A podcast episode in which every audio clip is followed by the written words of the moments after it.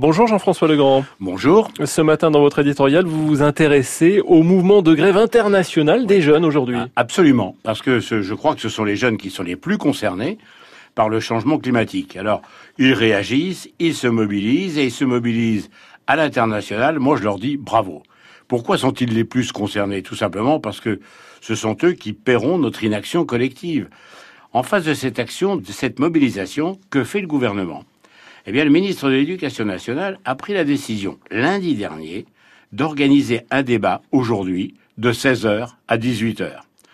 Excusez-moi, mais c'est petit et ridicule que d'essayer de boycotter une manifestation de cette ampleur avec ce débat. Je suis déçu de cette réponse du gouvernement. Oui, il y a urgence à agir et à mieux faire en matière de climat. La croissance pour la croissance, non. Des solutions pour enrayer le réchauffement climatique, oui.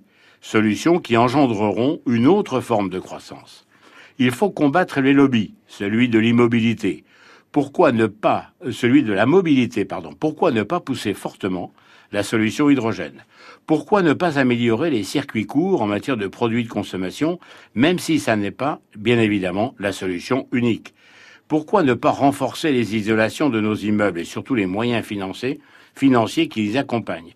Pourquoi ne pas créer une banque dédiée au changement climatique? Pourquoi ne pas doter le tribunal international de la haie de nouveaux moyens pour traduire en justice les fossoyeurs des générations futures? Pourquoi ne pas prendre en compte la pétition contre l'inaction des gouvernements en matière de climat? Dénoncer l'hypocrisie de l'accord de Paris, signé par tous et respecté par aucun, ça s'impose. Tout ce que je viens de dire, c'est autre chose qu'un coup de gueule. C'est, hélas, la réalité de notre monde. Et pour une fois, l'adage qui dit si jeunesse savait et si vieillesse pouvait est inversé. Les jeunes savent et ceux qui nous gouvernent peuvent, mais ils ne font rien. Merci Jean-François Legrand. Votre éditorial à retrouver sur notre site francebleu.fr et il ouvrira également nos discussions dans Effet de Manche tout à l'heure à midi. Je vous remercie.